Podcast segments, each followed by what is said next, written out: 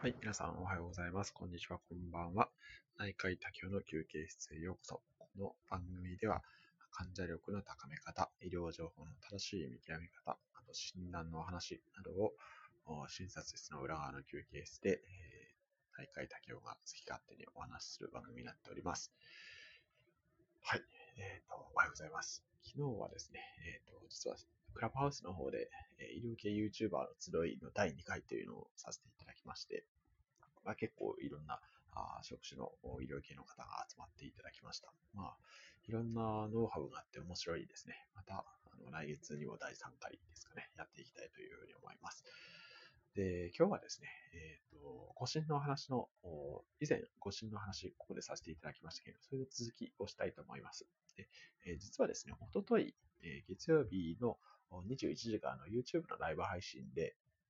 誤診の話題を扱わせていただきました。で、え以前にこちらの音声で扱った時には、まあ当然私一人の個人の意見とか体験、あと今までの研究とかのお話をさせていただきましたけれども、月曜日は、あの、心身健康 TV の準レギュラーのドクター P も参加していただきまして、それで、あの、二人で誤診とか、あと診断エラーについてお話をするという、そういう回になりました。で、えっと、そこでドクター P が言ってたことなんですけれども、どういう時に誤診が起こりやすいかっていう話ですね。えー、実はこれ、まあ、ドクター P が言ってたことそのものなんですけれども、これ研究が実はあるんですね。で、ちょっと皆さん、どういう時に誤診が起こりやすいかとかって少し考えていただいてもいいですかはい。え、っとですね、これはまあ、あの、いろんな研究があります。ただ、あまあ、皆さんに知っておいていただきたいのは医者も人間であるっていう、これいつもこのラジオでは何回もお話ししていることですけれども、人間なんで、やはりまあ皆さん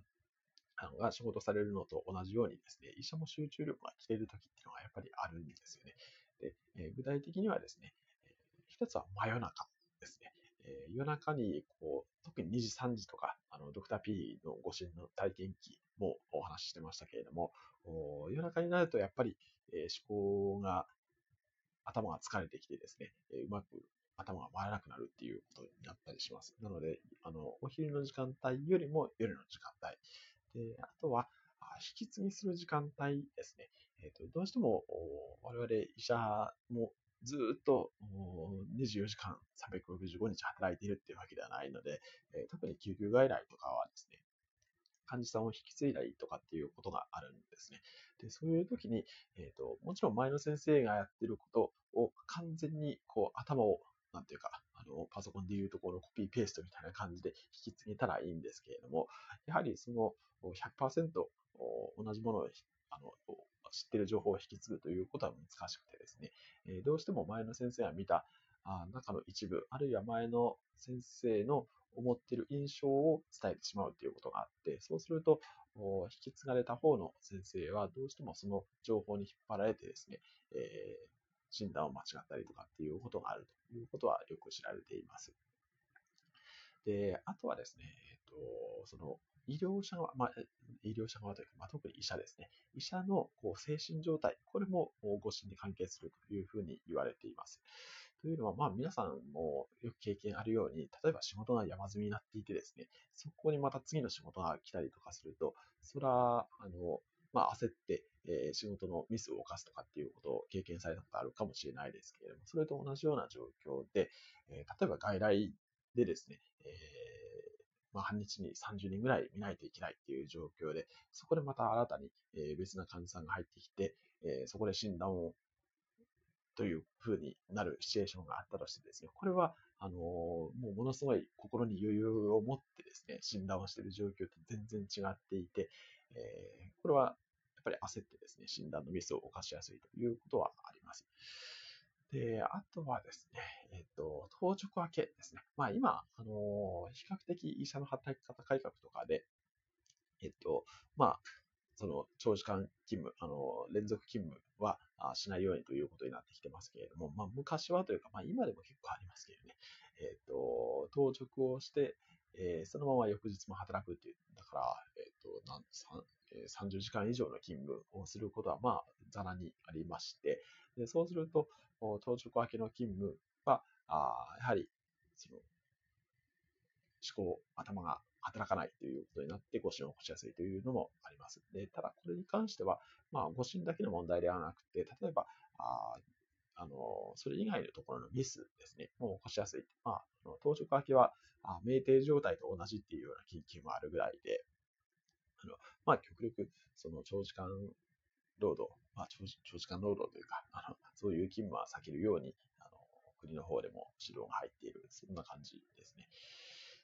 はい。まあ、他にもなんかちょっといろいろあったと思いますけれど、あの、パッと思い出せないんで、まあ、あの、思い出せるところではそんな感じになります。で、これをですね、あの、改善する方法としても、まあ、いろんな、あの、システム的な提案がなされていたりします。例えば、先ほどの、当直明けの勤務はやめるとかですね、あとは、引き継ぎの、こう、システム、フォーマットを統一しておくとかですね、えー、そういったものはあったりするんですけども、ああと AI ですね。えっ、ー、と、やっぱりこの最近診断の領域でも AI が出てきていて、例えば画像診断があ見逃しな、見逃しがないように、あの、AI ですね、人工知能があ自動的にその画像を読むことを補助するとかですね、そういった機能もあったりするんですけども、そういうので、まあ、診断エラー、その誤診、ミス、見逃しとかは、おそらく今後減っていくんではないかなとは思いますけれども、ただ最終的には、まあ、人がやること、やる作業なので、まあ、一定の、こう、ミス、あの診断エラーっていうのは発生するのは、まあ、これからもあるかなというふうに思います。はい。という感じですね。えっ、ー、と、何かのお役に立つかどうかわかりませんけれども、聞いていただいてありがとうございました。で、あと、レターですね。えっ、ー、と、昨日の課題動画のレターを早速いただきまして、あの、見ていただいた方ありがとうございます。えっ、ー、と、レターに関しては、あの、すべて名を通させていただいておりまして、まあ、レターの返信を